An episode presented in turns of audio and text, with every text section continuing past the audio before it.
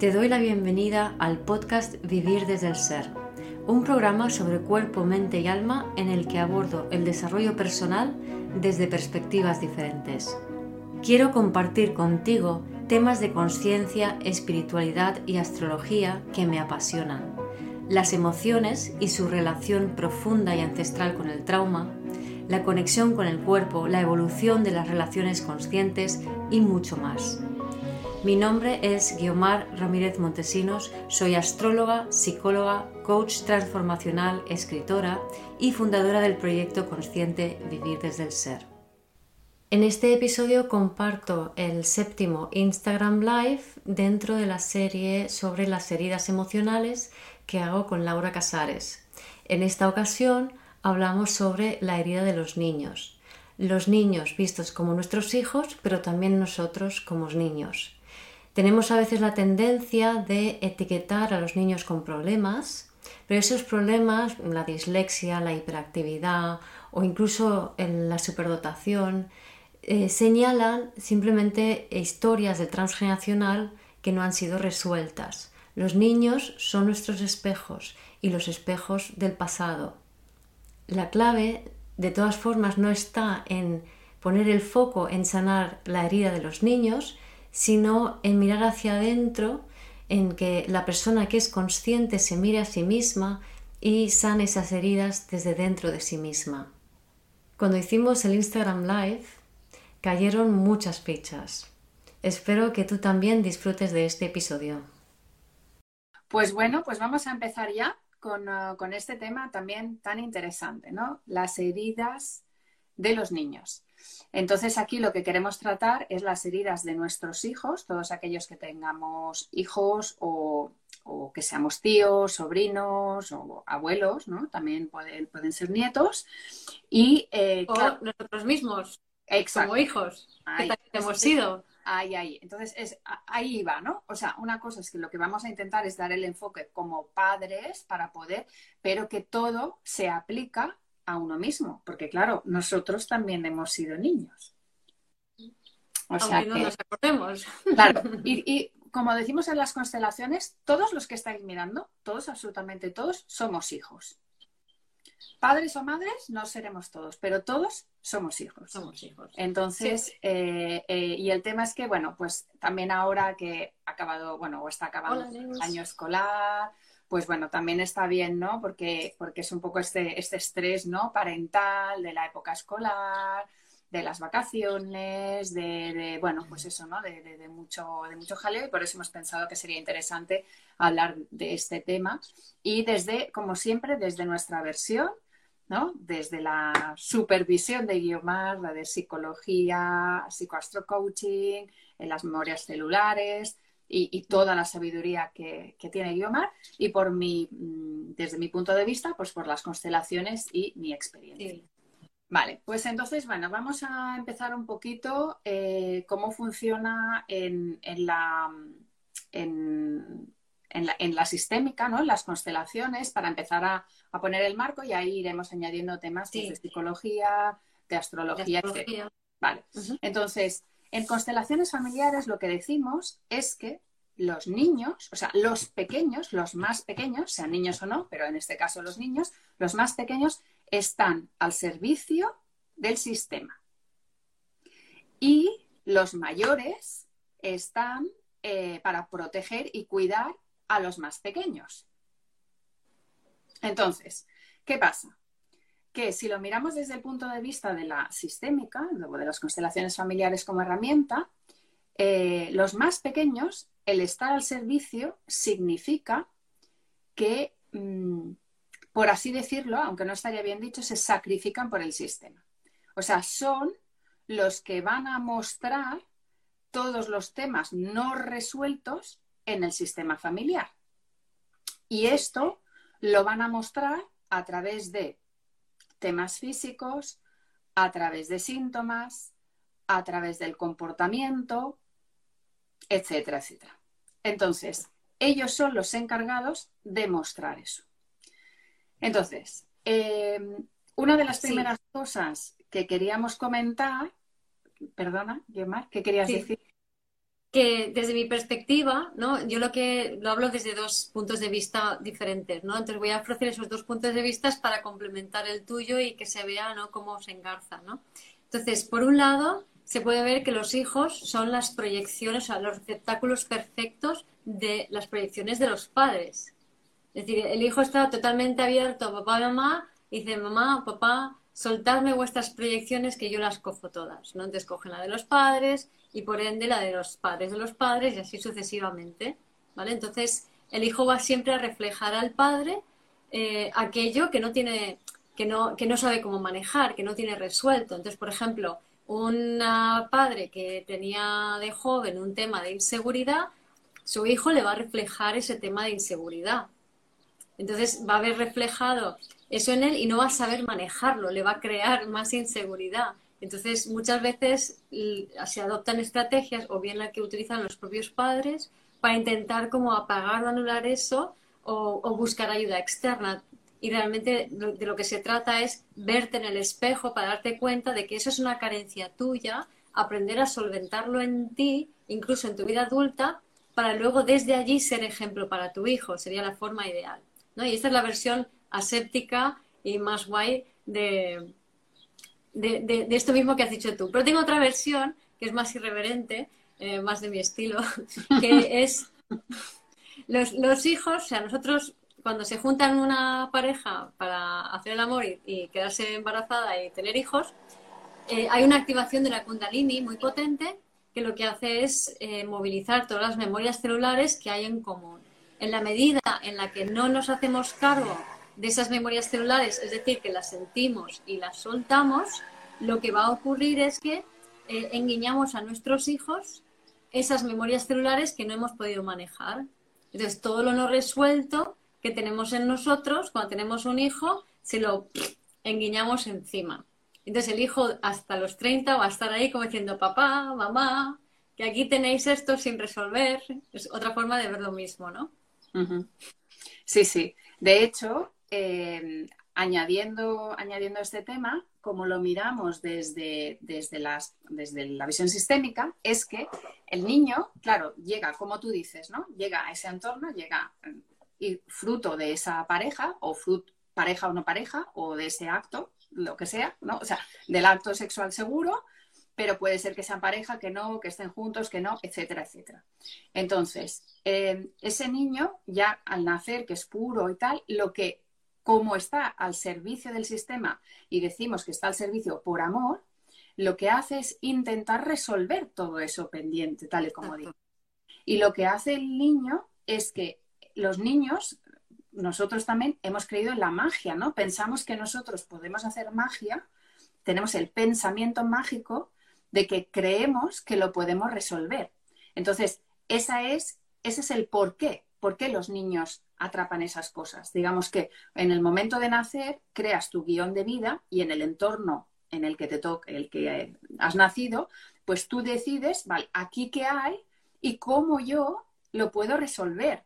¿Qué tengo que hacer yo con mi, con mi pensamiento mágico de niño de que yo lo puedo resolver esa situación en la que me encuentro? Sean eh, mis padres, eh, todo el entorno que me encuentre. Y ahí es donde el niño, con ese pensamiento mágico, muestra esos patrones, eh, hace despejo, etcétera, etcétera. Entonces, en, constelaciones lo llamamos el pensamiento mágico o la tarea mágica. Entonces, en cada uno de nosotros está el analizar qué pensamiento mágico, qué tarea mágica has hecho tú en tu familia, porque eso es lo que de mayor luego tienes que soltar, porque claro, lo empiezas de pequeño, y, lo, y lo llevas toda la vida. Entonces, la idea es que una vez vas creciendo, poder soltar esa tarea, ese pensamiento mágico e ir a la sanación, que sería un poco como lo contrario, pero llevándote los talentos que has aprendido haciendo esa tarea mágica. Exacto.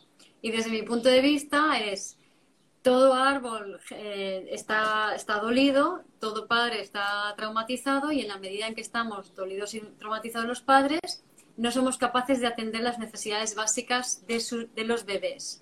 Entonces, eh, lo que va a suceder es cuanto menos satisfechas están las necesidades básicas, más señales eso de que el árbol transgeneracional tiene mucho dolor, muchas implicaciones, muchas historias, ¿no?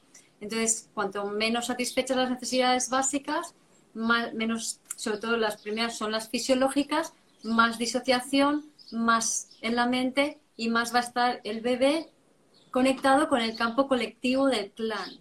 Y en vez de vivir su vida, va a vivir la, la vida del clan y el propósito de eso es limpiar aquel dolor. O sea, es como cerrar círculos, es, es sentir ese dolor, expresarlo para darle un final.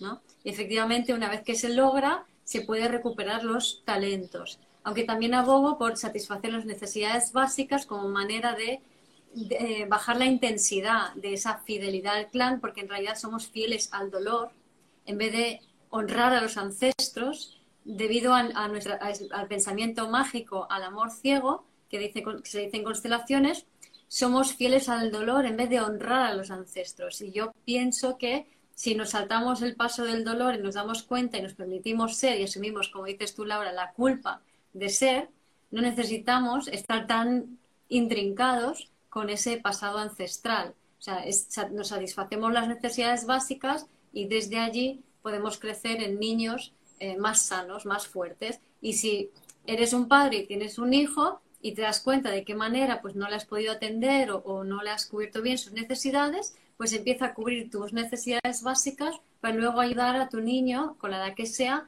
a cubrir las suyas, enseñarle a cómo puede cubrir sus propias necesidades, ¿vale? Y desde ahí también podemos sí. liberar. Eso, de hecho, era la primera cosa que queríamos decir en diferencia, sobre todo en niños, o si es para nosotros, es que como padres, yo también lo he hecho, yo también, yo tengo una hija que ahora es adolescente y empezó ya de muy pequeña con temas y claro, cuando empiezan a salir esos comportamientos, esas actitudes o deficiencias o como le queramos llamar, pues ¿qué, hacemos? Lo observamos nosotros o alguien nos lo dice en el colegio, en el no sé qué, y lo que hacemos es llevar al niño a una consulta, pues a un especialista o lo que sea. Y claro, ahí mm, no lo estamos resolviendo, le estamos dando a lo mejor algunas herramientas a los niños, pero en realidad quien tiene que ir a consulta es el padre o la madre, o sea, son los padres. Entonces, ese es el primer apunte que queremos hacer, que no sirve de nada llevar solo a los hijos a consulta. Hay, los padres también tienen que hacer su tarea y de hecho es más la tarea de los padres y los niños tendrían que estar tranquilamente jugando y no yendo a la consulta ni nada, porque en el momento que les llevas a consulta, sobre todo cuando son pequeños, ellos ya piensan, estoy tarado, tengo algo, Exacto. tengo una Les estás etiquetando, les estás etiquetando y ya estás diciendo, tienes un problema, estás defectuoso y es más, no te acepto porque tienes este defecto, por eso te tengo que llevar a alguien que te arregle. Es, un rechazo muy grande. En realidad, o sea, tú dices, son los padres los que tienen que ir a consulta, en realidad es aquella persona que es consciente, es la que tiene que ir a consulta, porque si tú haces tu tu labor de comprender de qué manera has sido fiel al dolor en vez de al, en vez de al amor y al honor, entonces lo que, lo que logras hacer, eh, no me gusta usar la palabra sanando, pero bueno, así nos entendemos, sanándote a ti es que sanas a ti a siete generaciones antes y siete generaciones después con ese patrón. Entonces, da igual. Lo importante es que tú, si eres con la persona que eres consciente del, del, problema, del asunto. Insisto, no me gusta decir problema y sanar, pero nos vamos a entender así mejor, ¿no? Sí, sí. Yo, yo he especificado a los padres, porque en el caso de, en el caso, el padre o la madre, en el caso de los niños, son los únicos que, o los abuelos, son los únicos que tendrían derecho a constelar un tema del niño. No puede constelar un tío, no puede constelar eh, un primo, no sé, ¿sabes? O sea, un hermano. No. Solo puede, y por eso, primer apunte, en constelaciones, por ejemplo, no vienen los niños, ¿no? Mm, y segundo apunte, sí como padre o madre puedes constelar o como abuelos puedes constelar sobre el niño, pero no puedes constelar en plan porque es meterte en la intimidad de esa familia y no respetar su destino pero sí que puedes, por ejemplo, eh, imagínate que tienes un niño que em, tiene una conducta eh, que no te gusta en el, colegio. ¿no? Pues yo qué sé, le tira a los demás niños del pelo, por así decirlo, ¿no? Y es algo que a ti te molesta mucho, ¿no? Entonces, a lo mejor no eres el padre de la criatura, a lo mejor eres la tía, ¿vale? Entonces, ese algo, si a ti te molesta, evidentemente tiene que ver algo contigo y cómo a ti te afecta en tu transgeneracional. Con lo cual, tú sí que puedes llegar a como investigar en ti para ver, a ver, ¿por qué me molesta eso a mí? ¿Qué es lo que me irrita? Y cuando llegues a la conclusión de qué es lo que te irrita a ti, por qué te molesta a ti, no es porque está mal, esa no es la respuesta, sino eh, a lo mejor, pues yo qué sé, porque puede hacer daño a alguien, pues porque a mí me aterroriza que hagan daño a alguien. Eh, y porque cuando yo era pequeña eh, maté una hormiga y me traumaticé. Yo, yo qué sé. Pues, entonces, sí que puedes, como persona que no es ni padre ni abuelo de la criatura, constelar eso que aquel acto ha provocado en ti. Es, es, decir, llevar la conducta del otro a algo tuyo propio y constelar eso o trabajar sobre eso en ti. Eso sí, eso sí, eso sí. Totalmente de acuerdo. Y lo que has dicho, pues eso también creo que es muy importante decir, que todos, todos, todos los niños son buenos. O sea, no, no lo hacen con maldad, no lo hacen con, con, o sea, lo que están haciendo es llamar la atención, porque justamente vamos a tratar estos temas de, de un poco más complejos, luego os vamos a comentar ejemplos de temas concretos que, que están como muy de moda para, para que los veamos, pero que todos los niños son buenos. Entonces, esos malos comportamientos o esas conductas son para mostrar algo, no es para darnos por saco. O sea, nos tienen que dar por saco para que, los para que atendamos esa cuestión en nosotros. Sí, y ahí añadiría algo más. Todos, todos, todos somos niños. Es decir, todos, todos, todos somos buenos. No existen personas malas. Y dirás, pero existen personas que hacen cosas malas. Sí, pero esa persona está disociada. Entonces, en la medida en la que no nos habitamos, estamos fuera de nosotros, o sea, nuestra alma está fuera del cuerpo, colgada en historias transgeneracionales, nuestra mente está disociada del cuerpo, entonces, desde allí somos vulnerables a ser, mm, llamémoslo, poseídos por la dinámica de la conciencia colectiva. Primero del clan, segundo del lugar donde vives, mm, colectiva mundial, etcétera, ¿no? Entonces, cuando eres, estás secuestrado por la conciencia colectiva porque no te habitas, no estás en coherencia. Para estar en coherencia tienes que habitarte plenamente. Lo que piensas, lo que sientes y lo que haces va en consonancia. Si estás así, estás en coherencia y siempre vas a obrar bien porque siempre vas a obrar en coherencia con la vida. Cuando estás disociado, estás secuestrado por la conciencia colectiva y vas a jugar el papel de la víctima o el perpetrador.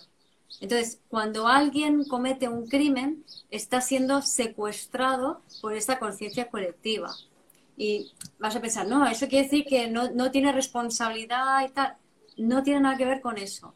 Estamos, la gran mayoría de la sociedad estamos traumatizados y en mayor o menor medida estamos jugando el papel de víctima y, y perpetrador. Algunos llegan a extremos graves y la mayoría no llegan a extremos graves pero todo viene a ser exactamente lo mismo, simplemente son extremos más exagerados. Entonces, en resumen, todos los seres humanos y todos los niños son buenas personas, excepto que están cuando están disociados, que por desgracia suele ser la mayor parte del tiempo.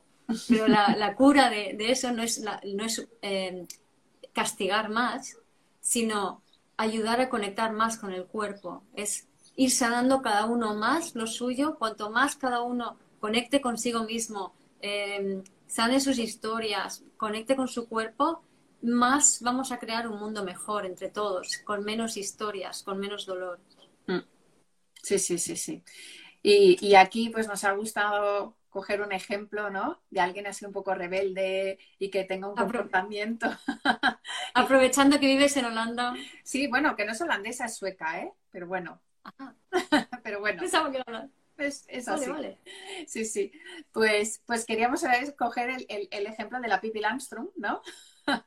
La Pippi calzas largas. Claro, que, que, que, es un ejemplo de niña rebelde, que lo hace todo, pues como diríamos, no se tiene que hacer, pero en realidad es una niña que está traumatizada porque, en, bueno, os recuerdo un poco la historia, de hecho yo hoy la he buscado porque lo habíamos comentado, digo, voy a, porque claro, todo, creo que la mayoría de los que estamos aquí, por edad, para los versión, Pipi Calzas Largas, la hemos visto y hemos visto las series o los, cuentos y tal, ¿no? Entonces, eh, es una niña que tiene aproximadamente unos nueve años, que vive sola en el bosque y con animales y es huérfana, no tiene ni padre ni madre. Entonces, claro, ella misma se, cría ella sola. Y, es, un cuento de, una mujer sueca que lo escribió para su hija.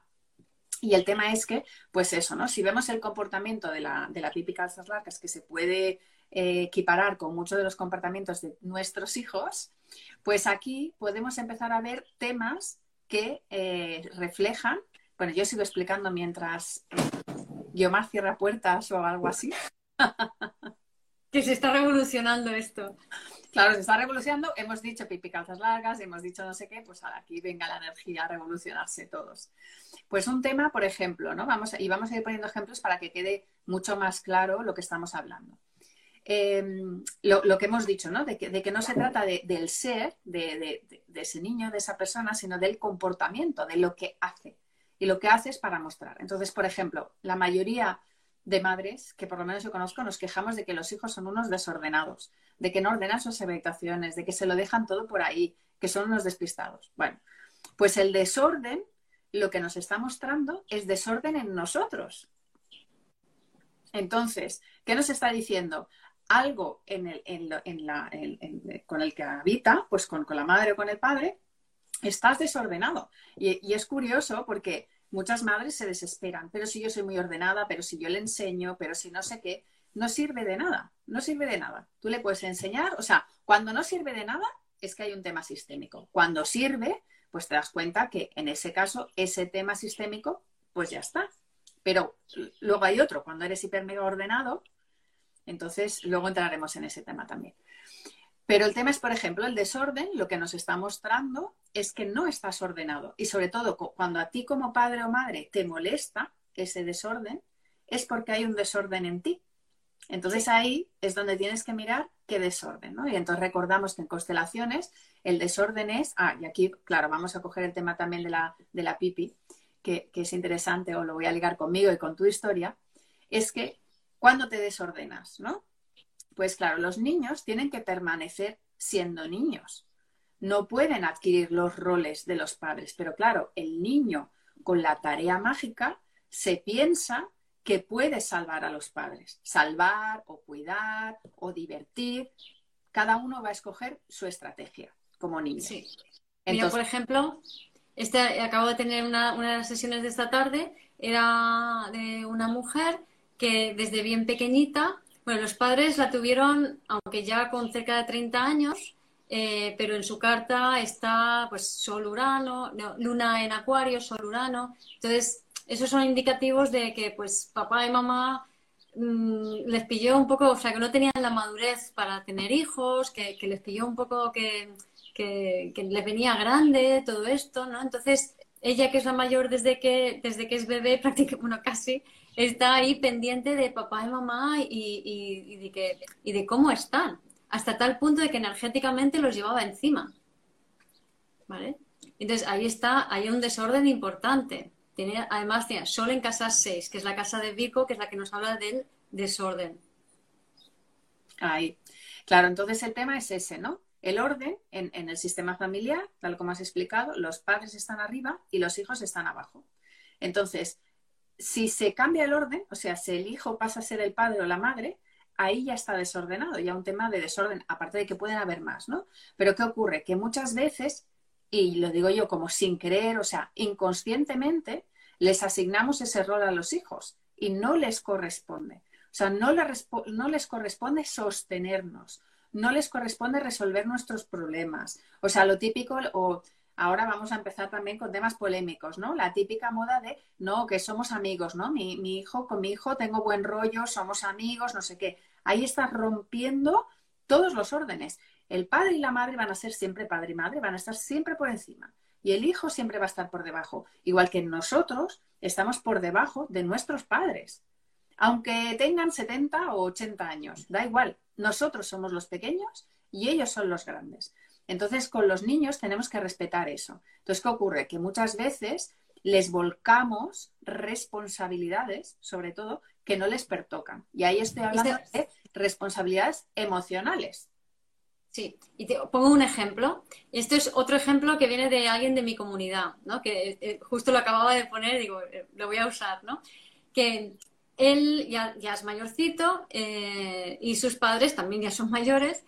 Y, entonces dice, es que claro, mis padres, mi padre es que no expresa, no expresa y le duele y tiene esto y aquello y mi madre tampoco expresa entonces yo quiero decirles que, que, que, aguanten su, que, aguanten su vela, ¿no? Que su palo aguante su vela, que se hagan responsables de sí mismos.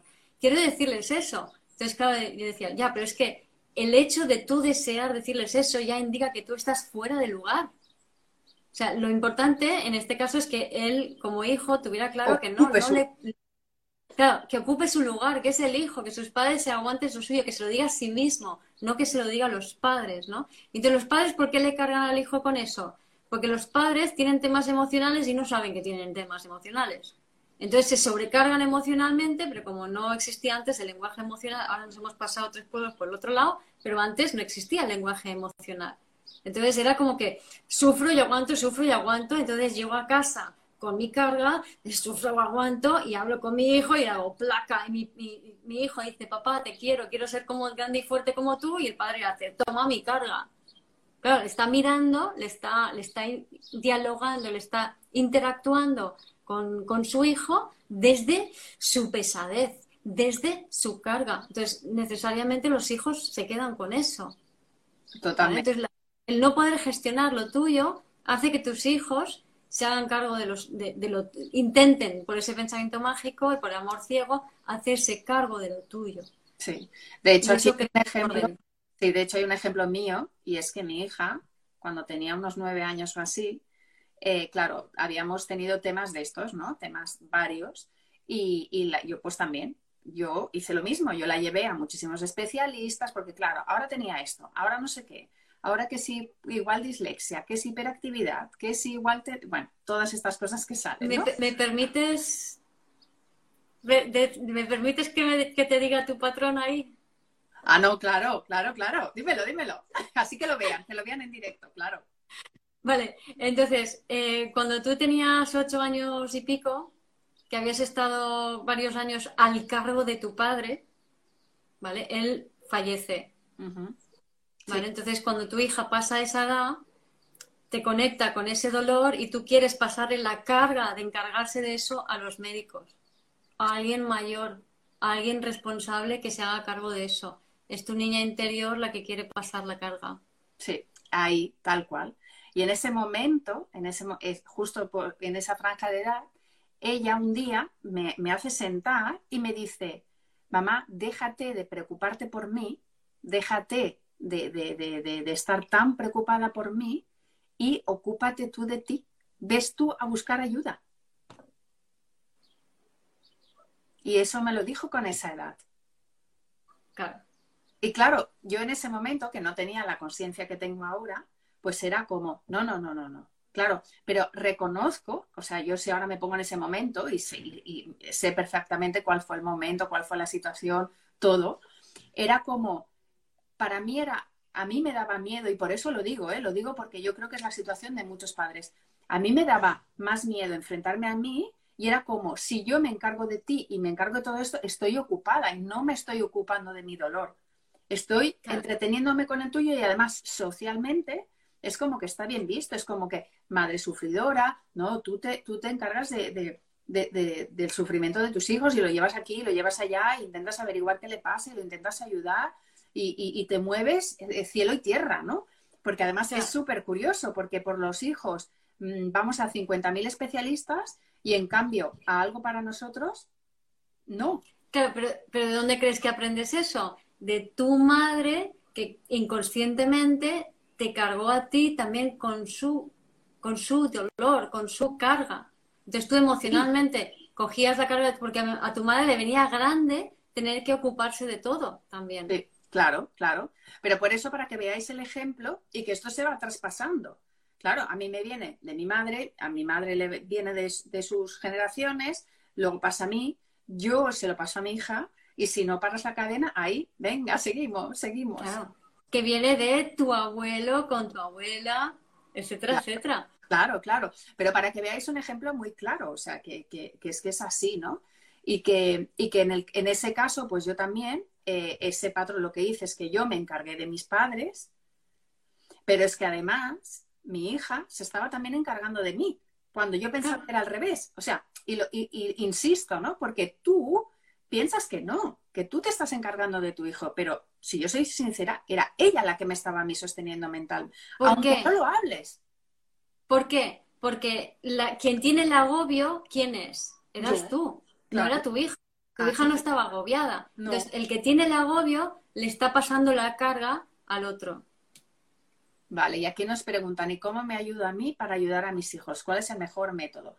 Ahí cada uno tiene que, a ver, nosotras ya sabemos, pues eh, Guiomar, con tema de memorias celulares, con todo lo que ya sabe de psicología, y de astrología para poder identificar todos esos patrones. Yo hago las constelaciones, también hay otros métodos. El tema es ser, empezar a mirarse hacia adentro. O sea, primero, querer, querer mirarse hacia adentro, querer adquirir esa conciencia y en el momento en el que quieres, el cómo aparece.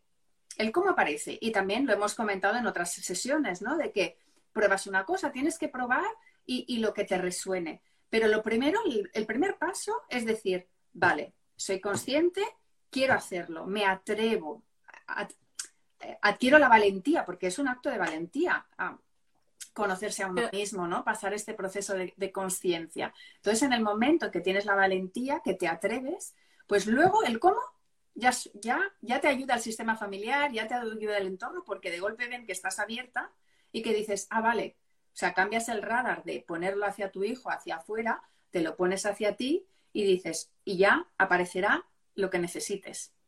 Y hay varias cosas, porque por un lado te pone en disposición de, vale, universo, necesito ayuda, y el universo entonces dice, ah, vale, me ha pedido ayuda, voy para allá.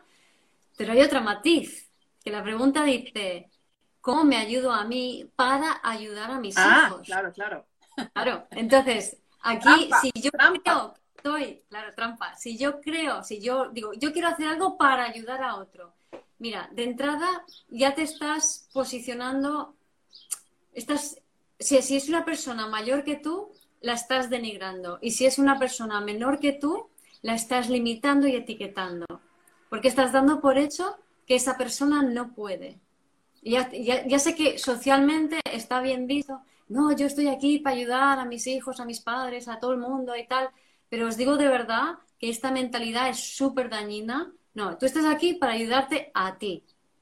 Y, y desde allí vas a influir a todo lo que hay a tu alrededor. Pero si haces las cosas con la motivación de ayudar a otros, mal. Y si haces las cosas para ayudar a tus hijos, lo que estás diciendo es que estoy sobrecargada, ¿cómo puedo ayudarlos? Y, y le estás volcando a ellos la carga emocional del problema que tú crees tener o percibes tener. Sí, sí, sí. ya sé que es peliagudo, ya sé que a lo mejor dices, ah, oye, ¿cómo es esto, no? Reflexionarlo un poco, sentirlo, ¿vale? Cada uno se tiene que hacer cargo de sí mismo. Ahí, es que, es que es exactamente como lo dices, Guiomar, porque se trata de, de, la intención. Claro, en plan, y eso es lo que nos pasa a las madres tan sacrificadas. Es como, vale, ¿qué tengo que hacer? Vale, ¿me tengo que poner yo? O sea, yo, yo tengo que hacer algo para sanar. no, o sea, no. O sea, es girar el radar. Es decir, no, no. Tú es, mirar, esto es como lo del avión, ¿no? Cuando te dicen, no, primero ponte el salvavidas tú y luego podrás ayudar al otro. Y a lo mejor no lo vas a ayudar porque tampoco es su camino, su destino, pero tú te tienes que salvar a ti. Sí. Sí. O sea que, o sea que, es el tema. Vale, creo que nos han, que nos han, que nos han, que nos han entendido. Vale. Entonces, em, vale, pues estábamos hablando de los ejemplos, ¿no? De los ejemplos de casos para que también la gente entienda. Hemos hablado del desorden. Hemos hablado también, por ejemplo, de los niños, bueno, otro ejemplo son los niños superdotados. Y aquí Guimar también tiene, también tiene, es eh, superdotada. Eh, y esto lo que nos lo que nos dice a nivel sistémico, recordar que a nivel sistémico, a nivel constelaciones, todo lo que decimos es algo que, se ha, eh, que ha salido del testeo de muchas constelaciones. Entonces, mm. en algún caso también puede ser otra cosa diferente, pero digamos que lo que se ha testado en muchas, muchas, muchas, lo que se observa, porque nosotros no hacemos nada, nosotros observamos, pues lo que se observa es una intrincación con un adulto excluido. Porque claro, un niño que sabe tanto es como que está repitiendo lo que sabe un adulto de una generación atrás y que no fue visto, que fue excluido, que fue apartado del sistema. Y por eso quiere ser visto a través de, esa, de ese niño. Y en tu caso, mm. has tenido unos cuantos, tienes unos cuantos, has tenido muchos excluidos y todavía hay rondando por ahí. sí, sí, sí. Sí, hay bastante. Y además siempre es curioso porque siempre he tenido la sensación como que yo, yo veía, o sea, soy miembro de Mensa y veía que otros miembros también, o sea, estaban como muy enfocados en, en, cosas específicas, ¿no? O sea, es como hay la tendencia de un superdotado de fijarse, no sé, pues eh, a mí me gusta hacer maquetas o el ordenador o, o sea, como cosas muy específicas y, y normalmente antisociales. En mi caso era como que tengo que aprender todo lo que puedo de, la psique humana y de las emociones, ¿no? Era como que necesito aprender esto porque es aquí donde, donde necesito colocar las cosas en su sitio, ¿no? Siempre tuve esa sensación. Y bueno, menudo árbol. ahí, ahí. Pero bueno, de, ahí, ahí, está, ¿no? En el momento que adquieres la conciencia y que empiezas a verlo, también, como lo decimos siempre, tomároslo con la calma. O sea, no se trata de una carrera, no se trata de, de, hacer aquí una maratón, ¿no? Sino que simplemente ir viendo y vivirlo desde otra manera, ¿no? Desde, desde la perspectiva de la curiosidad y no desde el dolor y el sufrimiento. A ver, aquí que nos han preguntado. Sí. O comentado. Dice Idoya que es lo mismo desde los hijos que quieren encargarse del bien de sus padres o del bienestar de las parejas, entiendo, efectivamente. Sí, sí, sí, sí, sí. Y aquí también comentan cambiar de creencias, era de acuario, nuevas formas de validar nuestra individualidad en colaboración con otros. Exacto, efectivamente, porque estamos en un cambio de paradigma muy grande y nunca como antes esto es tan crucial, ¿no? O sea, está tan, tan evidente y tan importante para realmente ser nosotros mismos. Sí, sí, porque el patriarcado, debido a lo que, bueno, era necesario, pero estábamos siempre pendientes de los demás, en todos los sentidos el poder está fuera, hay que ayudar al otro, o sea, siempre pensar en el otro y nunca pensar en ti. Y eso desempodera muchísimo. Sí. Y ya sabemos, por lo que he dicho antes, que si estás fuera de ti, si estás en tu mente o pensando fuera de ti, estás en la incoherencia y tarde o temprano vas a entrar en el juego de la víctima perpetrador. Víctima perpetrador o salvador justiciero. O salvador justiciero. que, ese es el, que ese es el tema también, ¿no? estamos hablando mucho del rol salvador. Vale, vamos a comentar más, más temas así, porque queremos comentaros muchas cosas y no sé si nos va a dar tiempo. Vale, el tema de la dislexia, que también es muy, muy habitual hoy en día, pues esto también eh, suele, suele mostrar desorden y también eh, muestra uno o varios abortos eh, secretos de cualquier generación. Entonces, estamos viendo que hay mucha dislexia hoy en día y puede estar muy relacionado con todo esto. A ver, aquí alguien que nos pregunta también. Sí, dice, mi hijo es superdotado y está en una crisis existencial porque dice que se aburrió de demostrar su inteligencia y estudiar una carrera tan complicada y quiere dejar la universidad y liberarse. En realidad, lo peor que puede hacer un superdotado, alguien con un intelecto, un cociente intelectual elevado, es pensar más. Es decir, eh, dedicarse al pensamiento, a desarrollar el intelecto, es contraproducente porque te disocia más. La dificultad del superdotado es conectar con las emociones, que es donde está la clave. Entonces, mm. Le vendría bien Le vendría, sí, sí, decisión sabia. se está conociendo.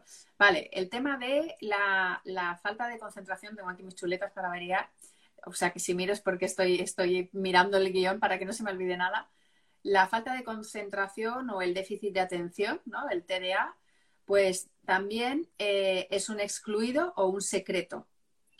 Eh, el por qué, vale, aquí alguien pregunta por qué se relaciona, es lo que he explicado antes. No, no es que haya un por qué, es lo que se ha observado. O sea, el porqué de muchas cosas que pasan en, en, en los sistemas no se trata del por qué, se trata del para qué. ¿no? Sino que, y es lo que se observa en muchas constelaciones. Eh, y en el, caso de algún caso concreto puedes, podría ser algo diferente. Siempre hay que constelarlo, siempre hay que observarlo para, para cada caso individual, pero os digo lo que es más común, lo que se ha observado más comúnmente. Sí, ahí, antes de ir a lo siguiente, al TDA, eh, Laura dice eh, lo de los abortos secretos, que sí tiene que ver con la dificultad para expresarse. Entonces, yo creo que los secretos tienen que ver con la dificultad para expresarse, ¿no? Sí, los secretos, sí. Sí, cuando son secretos, pues, pues claro, es, es, por ejemplo, también, ¿no? El, los niños que tardan en, en, hablar también son temas secretos y también son abortos secretos y por eso es como no lo puedo contar. De hecho, también, por ejemplo, el fracaso escolar o, por, o la falta de inteligencia, que no le llamaría falta de inteligencia, como aquellos niños que tienen fracaso escolar porque, según dice alguien, no son lo suficientemente inteligentes, no es así. Es un tema de no pueden expresar porque es secreto, porque vienen también de muchos secretos familiares y entonces no pueden mostrar aquello. Hmm. Y es secreto, claro, y secreto, eh, preguntan él, si es que se sepa o que no se dice o que no se sabe. Y yo creo que puede ser de los dos, ¿no? Algunas veces son secretos que se saben pero se esconden y otras veces directamente no se saben. Yo he conectado con muchos secretos que mi madre no los sabe. Claro. Pero, pero he ido atando cabos, hilando y tal, y digo, aquí hay esto, ¿no? Sí, en, el, caso, en, el caso que yo he observado, los que afectan más son aquellos secretos que se han sabido, pero se han ocultado expresamente. O sea, ocultado con mucha vergüenza, ocultado o excluido, ¿no? Como tal, no sé qué, no contamos, pasamos un tupido velo. Lo que sí que a nivel nosotros, claro, han pasado muchas cosas en muchas generaciones. Entonces, no vamos, no vamos a saber ese secreto y lo que tenemos que hacer tampoco lo tenemos que averiguar, no tenemos que indagar. El tema está respetar ese secreto. De eso se trata en, nuestro, en nuestro caso.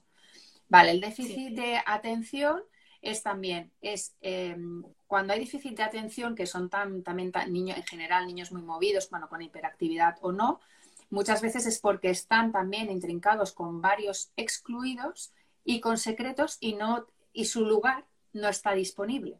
Entonces, están de uno a otro. O sea, también suelen ser excluidos, secretos. Y claro, entonces los niños ocupan, volvemos a decir, como están al servicio, ocupan el lugar de los padres y ya le dicen, ya lo hago yo por ti. Y por eso, y por eso hay, hay tantos ahora. ¿Vale? Ah. A ver, más temas, más temas que os queríamos, bueno, la hiperactividad lo mismo, y otro tema que os queríamos comentar, que es gracioso, bueno, gracioso no, es curioso, es la timidez, ¿no? La timidez y la extrema timidez. La timidez es energía asesina, que no significa que es energía es, exacto. Yo también he sido muy tímida eh, de jovencita. Aquí la gente que me conoce lo puede corroborar. Pues la timidez... Yo tenía, yo era timidez extrema, o sea, yo me acojonaba cuando me acuerdo salir de casa con mi madre a, la tienda, al, supermercado, a la tienda de ropa. Me acuerdo estar en una tienda de ropa y que estaba en un centro comercial, esa era la palabra que buscaba. Y que estaba asustadísima, saber lo que estaba sintiendo yo por ahí, ¿no? Pues estaba asustadísima y solo quería estar como muy cerca de mi madre. Y ya tendría, tendría 10, 11 añitos por ahí. Sí. Pues la, la, timidez esa de que no hablas con nadie, de que te da mucha vergüenza hablar con la gente, tal y cual, es, suele ser energía asesina, que no significa que sea del niño, ¿eh? por favor, no, me malentendáis. no, no, yo, tenía. Es que viene del sistema, pero también tú, tú lo puedes incluso. Mm, mi hijo superdotado es extremadamente tímido, pues superdotado. Seguramente que está intrincado con algún excluido adulto y a lo mejor ese excluido fue eh, alguien que cometió un crimen, que se dice así, que el crimen puede ser muchas cosas, que por eso lo excluyeron y hay que incluir a todo y a todos en el, en el sistema. Entonces puede ser que esté mostrando esa, esa energía. Sí. Pero es el que quiere liberarse y dejar la universidad, ¿vale? Pues bueno, ya, ya es más grande, pero bueno, si quiere, si él tiene conciencia o como madre, lo puedes. Eh, También se puede ver como que quiere liberarse de la universidad en astrología sería Capricornio liberarse sería Acuario y también eso estaría hablando un poco como quiero soltar, porque Capricornio tiene que ver con el sistema, con lo rígido, con las creencias también. Entonces, en el fondo lo que quiere es liberarse de esas creencias que le están impidiendo ser quien es, ¿no? Entonces, está, está bueno constelarlo, ¿no? Sí. Eh, no entiendo. Bueno, claro, es que es un tema complejo. O sea, que puede ser, o sea, que puede ser. ¿Cuál es esa energía asesina? Vale, sí. Pero aquí, aquí insisto, espera, aquí insisto porque no es, no es, no es tanto no, no nos obsesionemos tanto con eso porque no es nada que sea extremadamente grave ni nada por el estilo. Es decir, yo vengo de un árbol con muchas intrincaciones graves, con muchas historias, soy superdotada, tenía extrema mm, eh, timidez de joven, me ponía de roja de todos los colores, me daba vergüenza, me daba miedo, caminar en medio de la calle, caminaba pegada a la pared, o sea, era muy extremo. Y me he encontrado con que eh, tres generaciones atrás o cuatro, pues ahí ha habido cacao, ¿vale? Entonces, no, o sea, hay tomate en muchos sitios, no se trata de, ¡ay, horror! No pasa nada, ¿no. es, es normal. Claro, es que pensar que hemos vivido, o sea, ¿no? E, en Europa venimos de la Segunda Guerra Mundial, en, en, otras guerras, o sea, claro, energía asesina. Pues un militar que tuvo que matar a un montón de gente, pensarlo así. ¿Tenía opción? No. ¿Lo tuvo que hacer? Sí. Eso es energía asesina, tuvo que matar y eso se traspasa. Entonces, porque el fondo... Víctima perpetrador, la Guerra Civil Española, eh, la Segunda Guerra Mundial, la Primera Guerra Mundial, todas las, guerras de frías, todas. Entonces, ahí hay energía asesina. Y todos llevamos energía asesina, que es energía de rabia, de querer mm, dañar al otro. Y de, o, o, de la culpa que viene de darte cuenta de lo que has hecho o de lo que querías hacer. Entonces, esa culpa es realmente la que más daño hace, la tuya o la de otros familiares o personas afectadas que observan eso desde el juicio. Entonces, no, no, no lo miremos con la mirada tan estrecha de, oh, malo, a la cárcel, ¿no? Sino que es, mucho, cuando hablamos de la terapia sistémica, eh, hay que irse mucho más atrás y ampliar muchísimo más la visión para entender las cosas en su contexto, ¿no? Y no, y no creer que esto es bueno ni malo, ¿no? Simplemente son un juego de energías que están allí y cuanto más mm, jodido esté el sistema, más talentos hay después para sacar, ¿no? Entonces, mm, no pasa nada. Algo malo. Alguien que también preguntaba que tenía un adolescente que dice que no quiere vivir o no sabe. Vale, eso también eh, es una grave intrincación con alguien del sistema que, bueno, puede que se quitara la vida o otras cosas, o también que eh, cometiera un crimen. Entonces, en este caso, yo lo recomiendo, lo recomiendo porque, porque claro, así, o sea, te está mostrando esas no ganas de vivir, que es, es ir en, constelaciones siempre decimos, ¿no? Hay, solo hay dos movimientos en la vida. O vas a la muerte o vas a la vida. O sea, o te da miedo la muerte o te da miedo la vida. Son los dos grandes miedos que existen. O sea, es que son los, esos dos caminos y tenemos que verlos como algo natural, digamos que no, como acaba de decir Guiomar, no hay que tener miedo, no hay que pensar que esto es tal, no. O sea, o vas hacia la muerte o vas hacia la vida. Entonces, si estás yendo hacia la muerte, ¿cómo puedes liberarte de esa muerte que, está queriendo mostrar el sistema con esas muertes para que tú vayas a la vida? Y al final es cuanto tú más, o sea, cuanto nosotros vivos vayamos más a la vida, más pueden morir los muertos. Claro. Los ancestros. Exacto, más pueden estar en su lugar, más los honramos y más conectamos con los talentos. Y como hemos dicho antes, Lolo, primero empezamos con nosotros mismos, ¿no? Entonces, ten tú la experiencia, eh, trabaja tú lo tuyo, lo que a ti te perturba, lo que a ti te preocupa, y luego ya desde allí ya puedes luego, en segundo lugar, hablar con tu hijo, expresarle, mira, yo he escuchado esto, luego he tenido esta experiencia, lo he sentido de esta manera, ¿qué te parece a ti?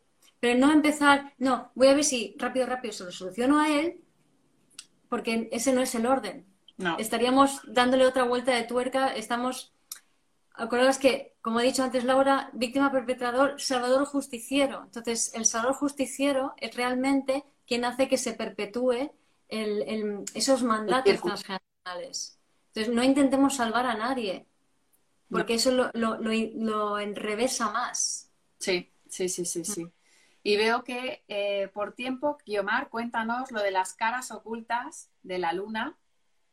Sí, pero antes no tenías que tú. Ah, eso era porque íbamos a hablar de, los. sí, también queremos hablar de, de, los mandatos y del. Bueno, o, lo podemos. comento yo rápido y vamos a las lunas. Vale, vamos a las los mandatos contra mandatos y la conducta de los padres rápidamente para que sepáis. Pero tenemos más tiempo, ¿eh? Porque ah, no se corta es verdad, es verdad, es verdad. Vale, vale, es verdad.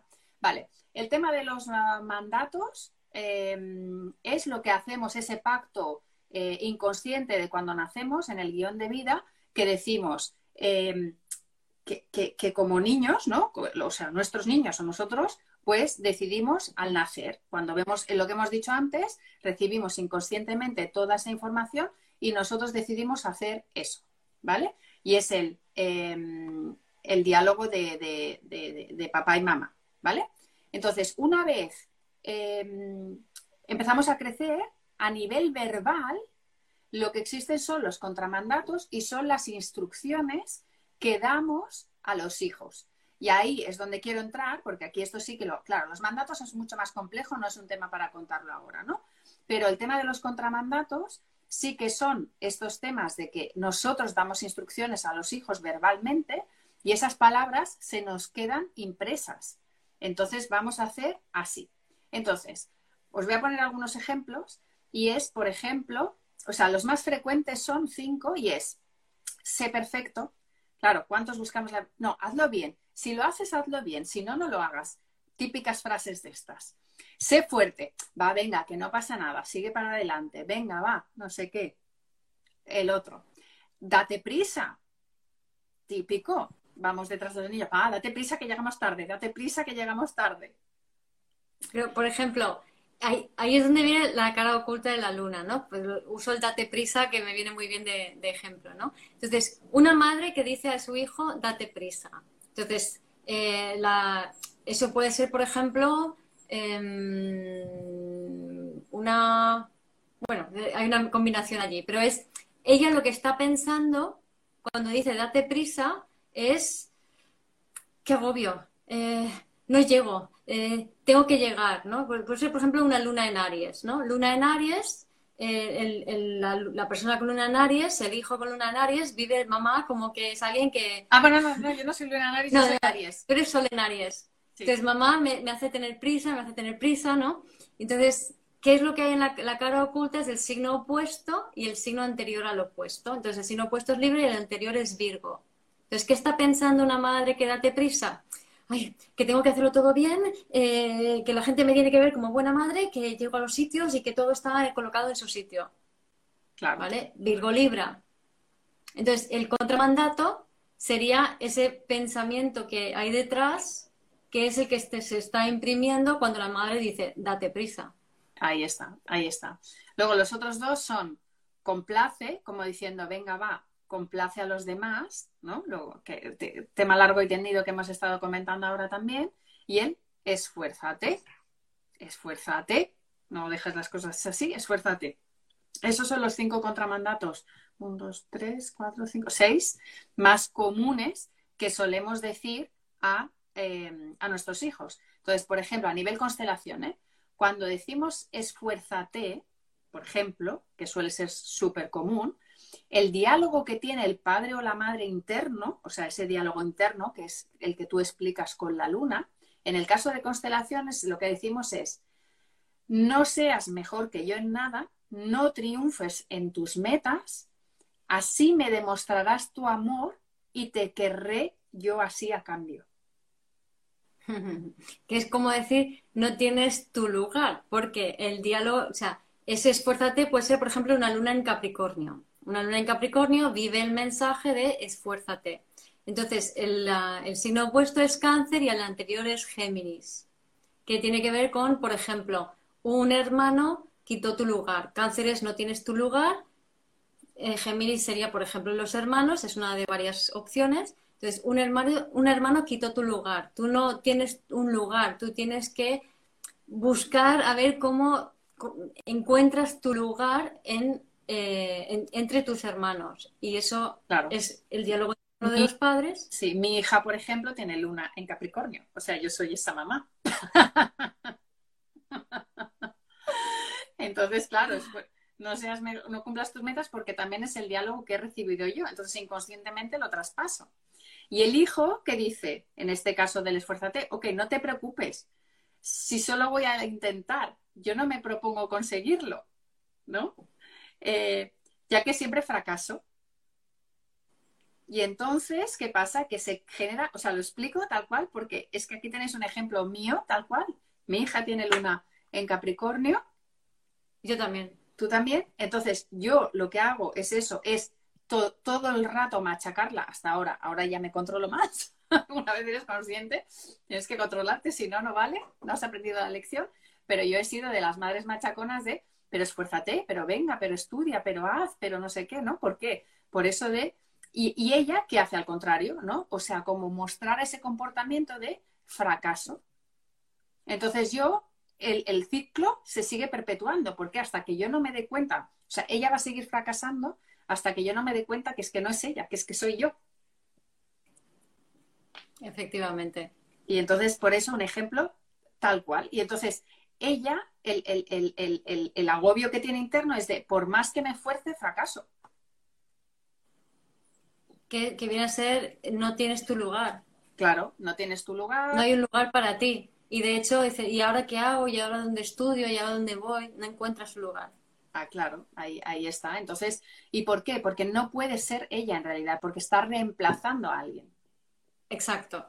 Que es un hermano, ocupa tu lugar. Un hermano, o en este caso, son varios ancestros. sí, sí. Ahí, ahí, pues para que veáis un ejemplo. Entonces, otro de los temas que os queríamos comentar, eso, eso es el tema de los contramandatos, o sea, para que os deis cuenta de que cuando decimos estos, estas cosas del sé fuerte, tal, tal, que pensamos que son palabras súper normales, o sea, como que los hemos escuchado toda la vida, lo normalizamos, pero no significa que sea normal ni significa que, que esté bien. O sea, bueno, el bien o el mal no existe, pero digamos que lo que estamos haciendo es incrementando esa rueda, ese, ese patrón. Entonces, el tema sería ser conscientes e intentar salir de ahí. A ver, no sé si hay más preguntas o comentarios. preguntas no, por ahí una cantidad de fichas que están cayendo. sí, ¿verdad? La gente está clic, clic, clic, clic, clic, clic, clic. vale. Luego. Se siente, se siente. ¿Sí, no? Se ve y se siente. O sea, se, se ven los iconos, pero se siente aquí. Vale.